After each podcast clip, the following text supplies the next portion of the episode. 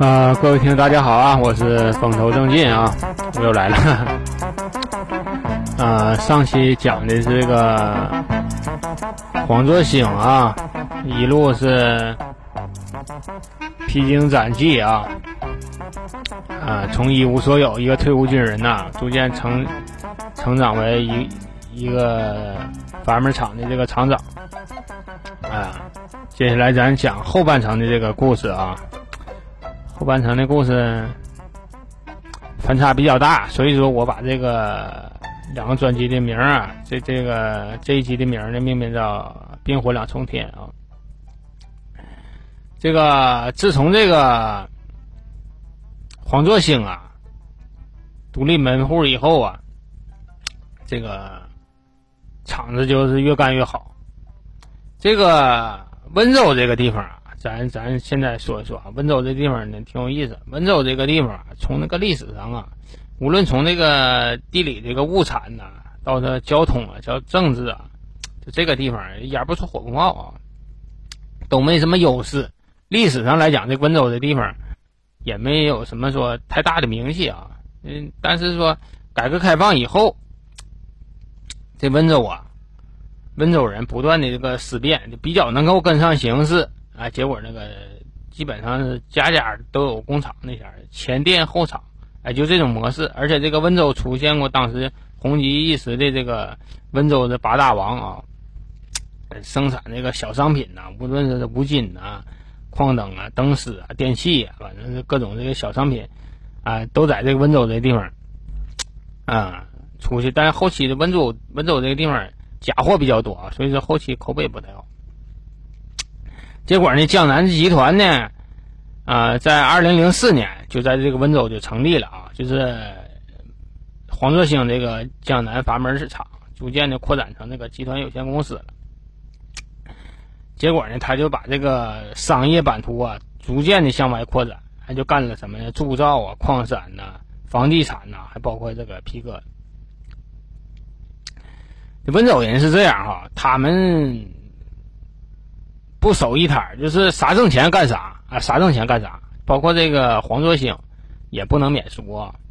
结果他他所有的这个买卖里，就有一个皮革厂啊，有一这么一个皮革厂。这个皮革厂啊，是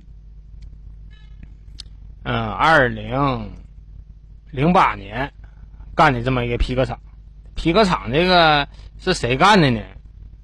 是他的一个侄子啊，虽说他这个当时头啊，他拿的是个大头，但是呢，实际这个买卖啊，就是给他这个侄子啊量身定造的。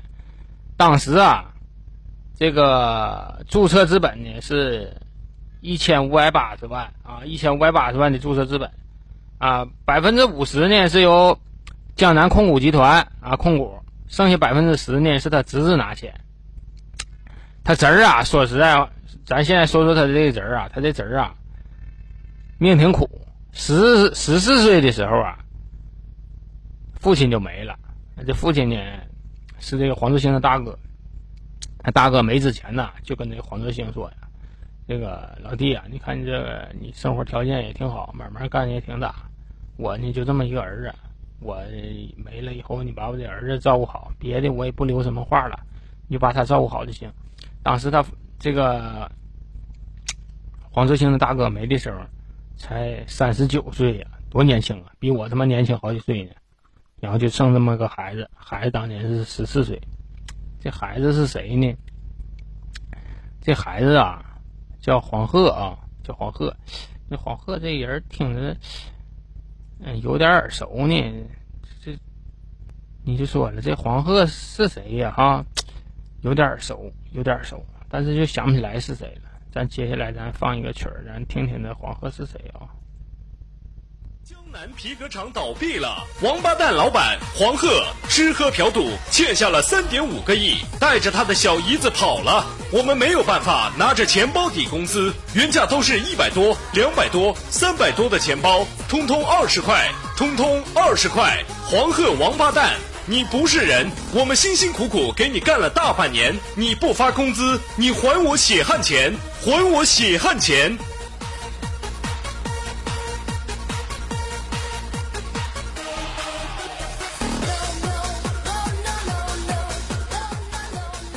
江温州，浙江温州最大皮革厂江南皮革厂倒闭了，王八蛋老板黄鹤吃喝嫖。这这段音乐大家熟悉不？是不是特别熟悉？好像是我感觉大江南北啊都能听到这个，都能听到这段话啊。我们呢抚顺也有，在那个两元店门前一般都放这个，这是很洗脑的一个曲子啊。但当时听这个曲儿的时候，呃，后期都是忽略了他在说什么。他说的这个江南皮革厂倒闭了，也没太深琢磨，只是认为说。啊，放这个曲儿的地方都是两元店啊，都形成一种那个，嗯，下意识的那种反应了。听到这曲儿往那一瞅，不用寻思，这指定是两元店搁那甩卖呢啊，叫什么三百多、两百多的什么皮革都卖这个十元、二十元，俺就觉得这套路啊。这个事儿是 怎么回事呢？这事儿挺狗血啊！啊，上回讲到这个。呃，黄鹤啊，黄鹤是黄作兴的这个侄子。当时呢，他大哥死的时候呢，就托孤给黄作兴的。黄作兴确实是说，拿这个孩子也视如己出。你说一个南方人，尤其这种家族式的，另外来讲，你说侄儿和叔，那你说得亲到什么程度？这黄志兴一看。哎，行啊，我不行，我就干个厂子。你这么大也成人了，你别这么天天这么晃啊。结果就就干了这么一个江南皮革厂，就是神曲里现在说这个江南皮革厂倒闭了，就这江南皮革厂。当时百分之五十的钱是人黄志兴出的，你黄鹤只拿了这个百分之十的这个股啊。我估计是这百分之十啊，也是也是人家黄作兴给出的，那只是说这么这么说好听点啊。这个厂子开在哪呢？就是在开在他那个江南阀门厂，啊，江南阀门厂三百米啊，就这么个位置，啊，反正也是另起炉灶，是各干各的啊。你卖阀门，我就卖这个皮革。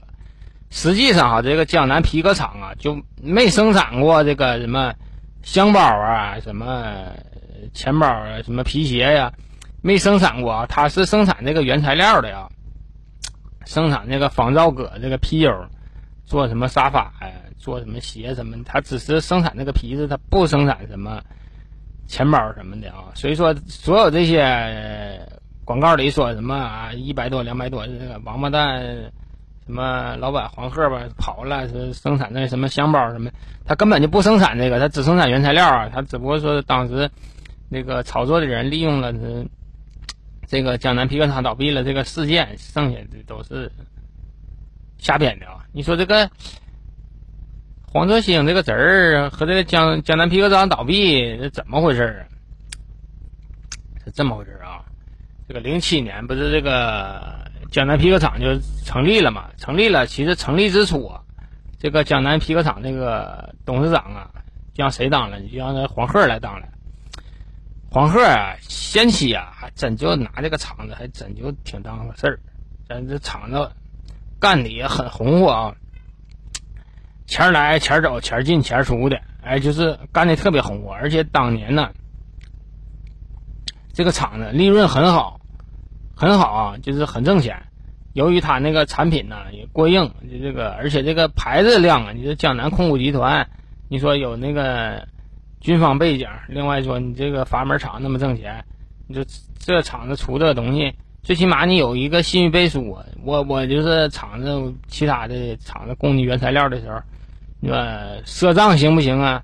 赊账，我这这么大厂子砍集团公司，集团控股的，对吧？我叔那阀门厂那就不用唠了，金字招牌，全国独一份我搁你这赊点料行不行？那你还说啥了？这上门的买卖，你说现在我这产品呢，不怕赊给你，我就怕回不来钱。但你有这么大的企业背书啊！那就不一样了，对不？你说你江南集团，弄呗。结果这黄鹤呀，人脑袋也活啊，这原材料什么进的呀，价钱也便宜，加上他自己加工生产这块呢，也抓的都挺紧。结果呢，当时就是很红火啊，就你每年都是上百万、上千万的那么在这个当地这么纳税。哎，而且那个当地的这个就是厂里的工人呐，工资也特别高。当时啊，就在当时，他们厂里的工人在两千年的时候啊，就能开到多少钱？就开到三千到五千块钱。就在当地来讲，就是这工资都是到头了啊，到头了，没谁了。而且他那个技术员啊，当时的厂里技术员年薪都是过十万、十万二十万那么开，那么开。就说这地方是。所有的厂子这个工人呢，都没想过哈，从来都没想过说这么大个厂子怎么就能黄啊？就这么一个好的这么一个厂子哈，结果你就毁在什么事儿上了呢？毁在这个黄鹤啊，这个赌啊，赌博。最开始啊，这黄鹤呀就有点钱了，买卖挣钱了，你说这这这兜里有钱了，就得寻思。咋花这个钱？钱来太痛快了吧？他妈不是个好事儿！我跟你说，不是个好事儿。有有的人啊，能掌控了这个；有的人他妈就掌控不了这个。你说有的人真是那样。你说有人你花钱中奖了，没钱儿钱儿能安分守己的这么过啊？一旦有钱了，那小人乍富了，那他妈就不一定给你干出什么过格的事儿呢。所以说，有的人呐，你有多少钱呢，跟你这个人啊有多大德行有关系。当你无德的时候啊，你这你没有这个能力主宰这个钱的时候，这钱呢能把你霍霍死。那黄鹤啊，就属于这种，啊，就这种。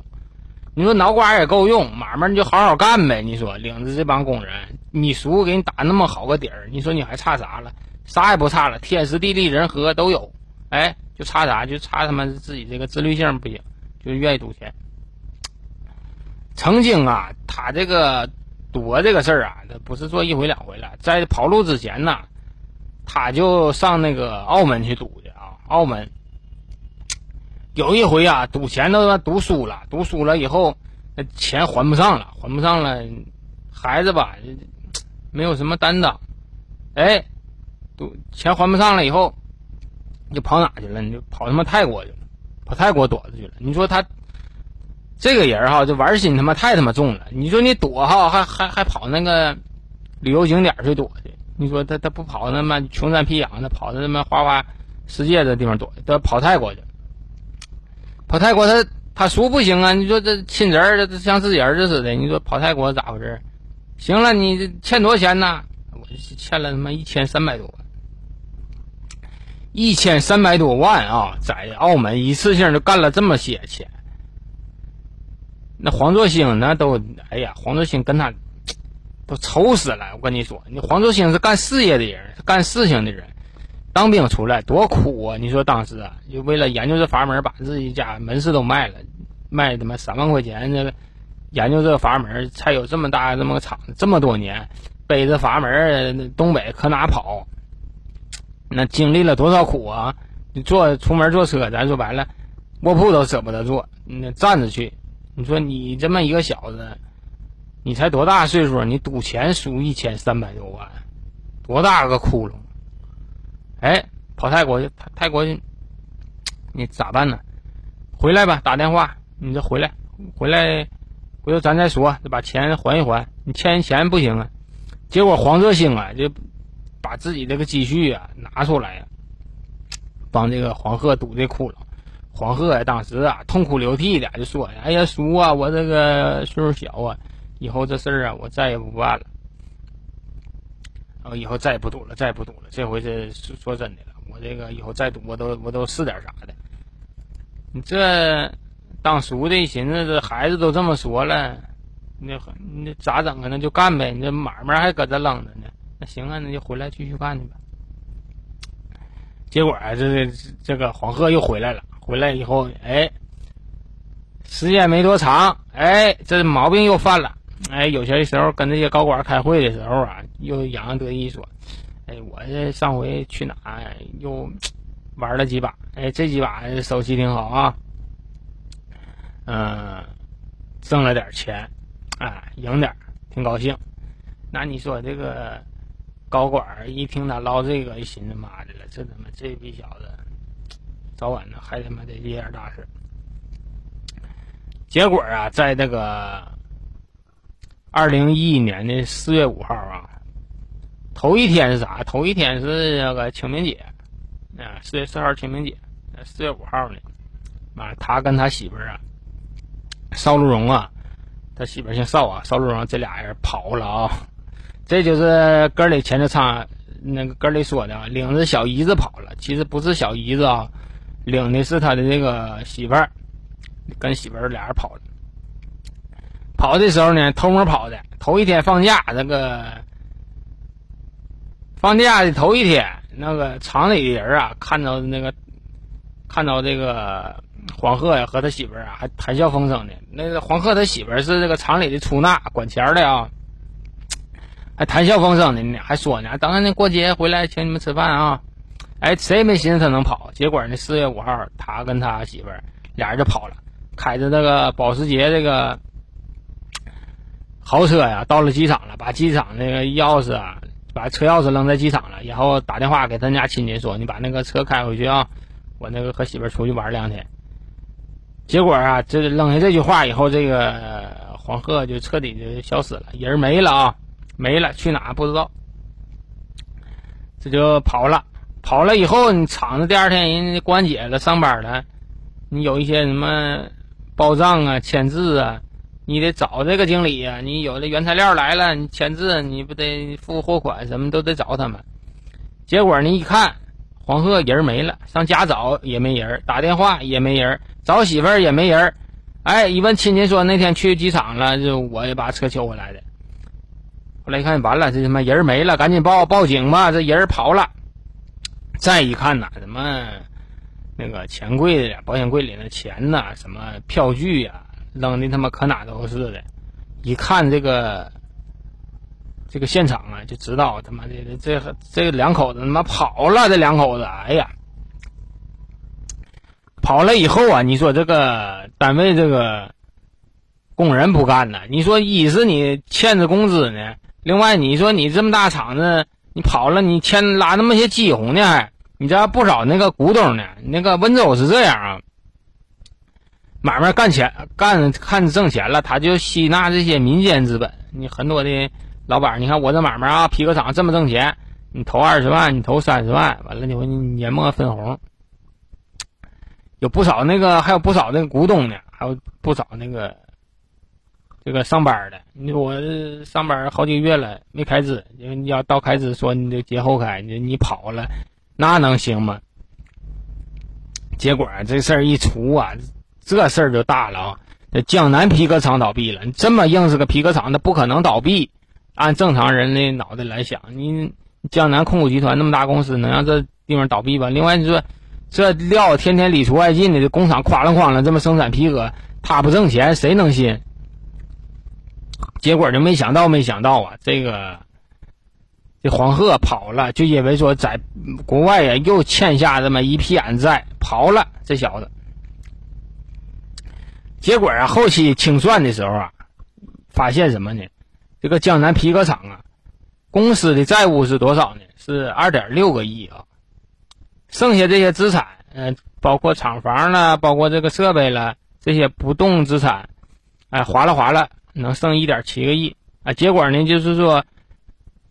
账面上的外债欠了八千多万，八千多万啊，都他妈被他妈的黄鹤这小子挥霍了。另外还有啥呢？还有一些民间借贷，民间借贷，这借条啥他都拿走了。这个是死无对证这么个账，就欠下，当时能欠下了一个多亿啊。这私下是借多少钱，这就不知道了啊，不知道了。那更紧急的是啥呢？这个。江南控股集团呐，是江南皮革厂的这个担保人。当时这个江南皮革厂还管银行借了这个一个亿，还管银行借了一个亿。清算的时候，你这个银行的钱你是赖不掉的，因为你是保人呢。你连利息在你这个呃本金，当时得还银行是多少钱呢？一点二二六个亿啊，一点二六个亿，对，一点二六个亿。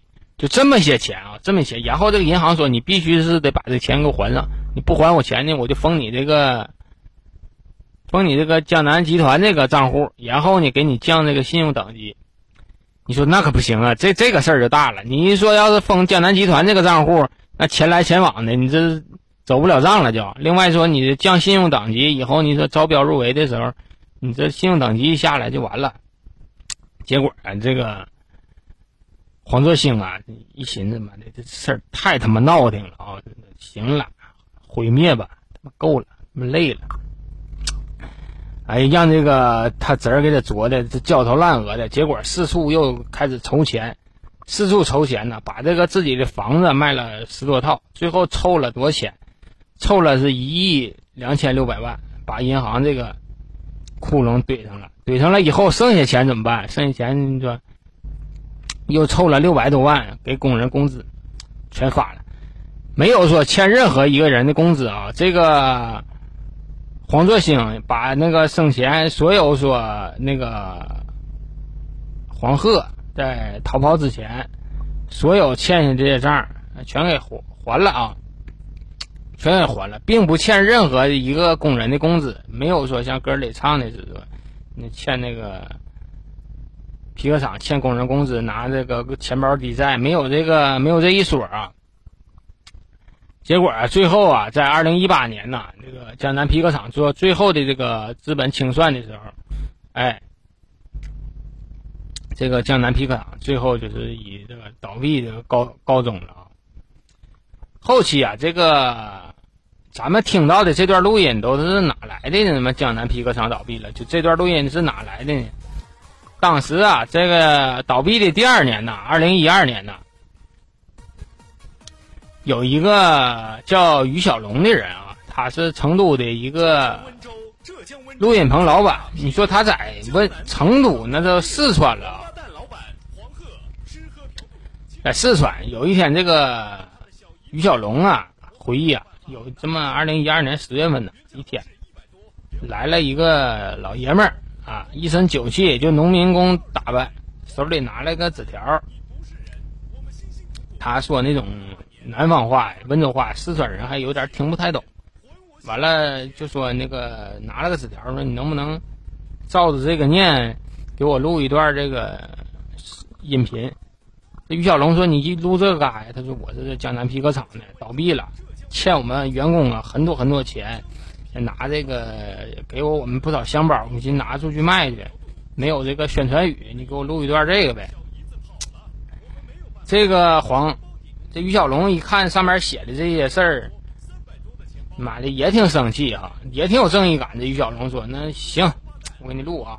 正常来讲，他这个录音呢是一百三十块钱一分钟，一分钟收费一百三，播音啊。但是一看这个都是说农民工的血汗钱，这个于小龙啊，分文未收啊，分文未收，就帮他录了现在我们听到的这段这个神曲儿。”听到了这段神曲啊，结果呢，那个呃，来这个老爷们呢，一说我也没啥给你的哈，要给钱你也不要，结果呢，就给了他几个他们卖的那个钱包啊。结果呢，到这个时候，这个于小龙啊，也是这个深信不疑，说是。他这个就是说，江南皮革厂倒闭了，导致导致那个呃工人开不了工资，然后拿出来录这个东西出去卖去。后期呀，逐渐的这事情就发酵了，因为他这个录音太魔性，太魔性，大街小巷都在放。后期根据他的理解了解哈，一看你事实跟那个。跟这个念的这个东西啊，根本他妈对不上。首先，第一点，他没带小姨子跑；另外来讲，这个江南控股集团并没有欠这个工人工资，而且江南工，而且江南控股公司啊，它也不生产这个箱包皮革，只生产皮革，不生产箱包。所以说，他这段录音跟实际的这个差池太大了。所以说，这个于小龙啊，就有点懵了。赶紧呀，又发出这个。浙江温州，浙江温州最大皮革厂江南皮革厂倒闭了，王八蛋老板。赶紧呢，又发出这个声明啊，就是说我当年录这个这个，我当年录这个的的时候啊，都是说啊，受人的指使委托，我录这么个音，我确实不知道当时是什么情况啊，我不知道当时什么情况，然后我就录了这段录音，产生什么社会不良的这个反应啊，就给大家道歉啊，又出了这么一个声明啊，这就是，但是这个曲儿。放出来以后，因为由于这个节奏和这个声音，还有这个这个内容太魔性了，所以说你即使说出了声明以后，还是很多人对这件这个曲儿啊念念不忘。不光是这个于小龙啊，还有一个人啊跟这个曲儿啊啊有点关系，这人就是刘典啊，刘典录的是鬼畜版的啊啊，在最后呢，我给大家放一下这个刘典那个版本。然后大家听一听啊，这个节目听完这结就结束了。我今天确实身体不太好，今天感冒，然后这也是连连续续说了一个多小时了啊。啊，很感谢这个大侠这个收听啊。然后呢，这个呃，马上我的节目啊，可能就要破一百万了啊，破一百万播放 这个事儿，呃，挺。兄弟们，现在应该是这期两期播完到九十万差不多。嗯，一百万播放的时候，如果破一百万的时候，我想啊，单独拿一期出来跟大家说一说，做一些感谢的事情吧。因为说自己没坚持过做什么事儿，也是这个事儿呢，录音这个事儿呢，也确实是坚持了，而且坚持了快一年了吧，对我的这个帮助也很大。嗯，现在没有事儿的时候，自己。也不看电视，也不玩游戏，就看会儿书，还跟你们聊聊天儿对我这个人生这个轨迹的改变呢，起到了很大的作用啊。这个节目，所以说呢，如果说能破百万的时候，我希望说，嗯，跟大家上来聊一聊。然后呢，希望大家呢，能够多多留言，多多转发，然后让我这个早早日达成这个这个愿望啊。人家大头啊。到一亿播放的时候，人才做了这个这个节目，说是出来感谢一下。我这做了一百万，但我这一百万很艰难呐，我一百万做了九个月。好了，接下来给大家放这个鬼畜版的这个江南皮革厂倒闭了啊。浙江温州，浙江温州江南皮革厂倒闭了。浙江温州最大皮革厂江南皮革厂倒闭了。王八蛋，王八蛋，黄鹤老板吃喝嫖赌，吃喝嫖赌，欠下了欠下了三点五个亿，带着他的小姨子跑了。我们没有没有没有办法办法，拿着钱包抵公司公司，原价都是一百多、两百多、三百多的钱包，通通二十块，二十块，二十块。通通二十块。通